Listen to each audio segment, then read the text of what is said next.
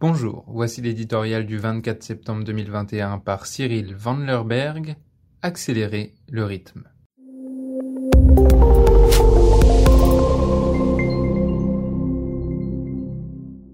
Nous ne demandons pas des dons, nous voulons acheter des vaccins, acclamé récemment à Genève Strive Masiyiwa.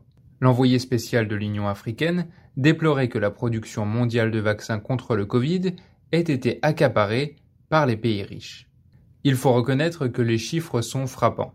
À l'échelle de la planète, les pays les plus pauvres n'ont vacciné que 2% de leur population, quand la protection dépasse les 60% dans les nations les plus développées. Le problème est critique pour l'Afrique, à l'exception notable du Maghreb et de l'Afrique du Sud.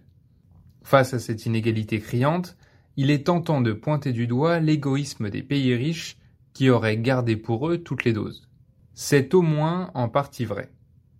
Pendant de longs mois, les États-Unis ont non seulement interdit toute exportation de vaccins, mais aussi de tous les produits liés à leur production, tels que les seringues, flacons et aiguilles. Mais c'est aussi l'échec du programme COVAX de l'OMS, destiné aux pays du Sud, qui comptait sur des millions de doses d'AstraZeneca, produites par le Serum Institute en Inde. La très violente vague de Covid liée au variant Delta dans le pays et le besoin urgent de vacciner la population indienne a fait voler ce beau plan en éclats. Cet échec est-il définitif? Heureusement non. La situation évolue rapidement dans le bon sens grâce à une production de vaccins en très forte croissance.